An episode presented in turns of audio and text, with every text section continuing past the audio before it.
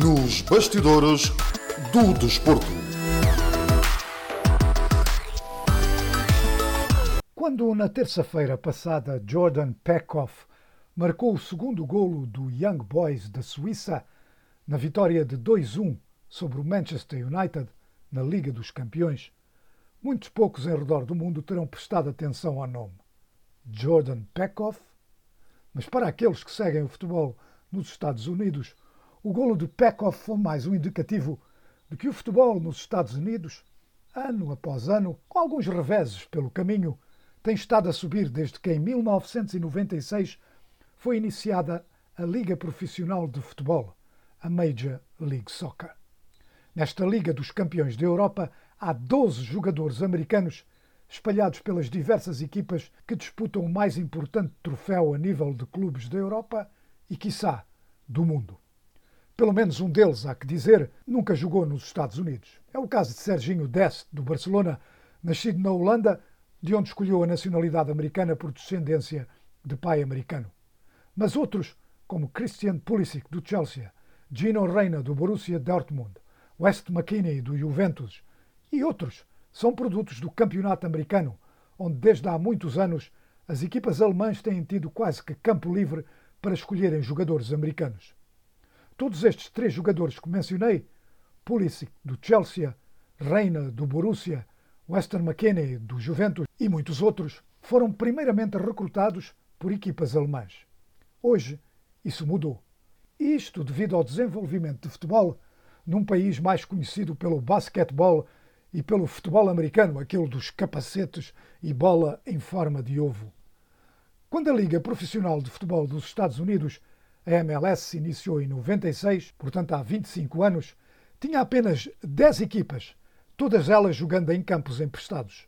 Hoje, a Liga do Futebol dos Estados Unidos tem 24 equipas, todas nos seus próprios estados, e em 2019, portanto antes da pandemia, a média de público por jogo foi de 21.305 espectadores, em sétimo lugar no mundo, pouco atrás do México e da França, que em sexto e quinto lugar têm médias superiores à dos Estados Unidos por menos de mil espectadores.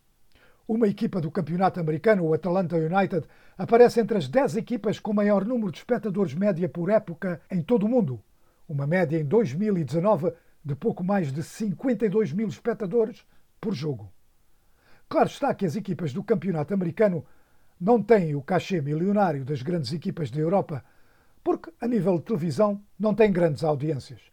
Mesmo nos Estados Unidos, aqueles que gostam de futebol preferem ver as ligas europeias, agora todas elas visíveis em diferentes canais, algo que, há que dizer, não acontecia em 1996, quando se iniciou o campeonato profissional americano.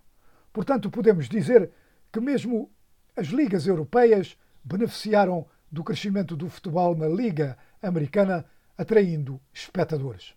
Para além disso, a Liga Americana funciona com estritos limites de gastos salariais, o que a torna num sistema para criar e depois deixar jogadores irem-se embora para as ligas ricas do mundo.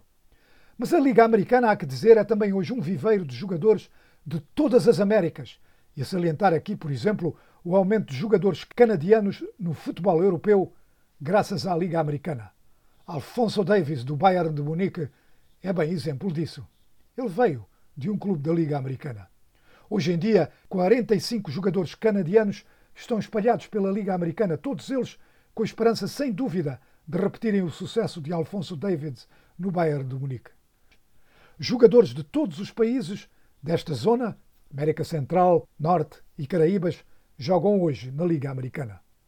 Quando na próxima jornada de um campeonato europeu se realizar, amigo, tenta adivinhar onde estão os americanos. Só na Alemanha há seis. Na Premier League de Inglaterra há outros três. Adivinhe quem são. Voz da América. Nos bastidores do desporto.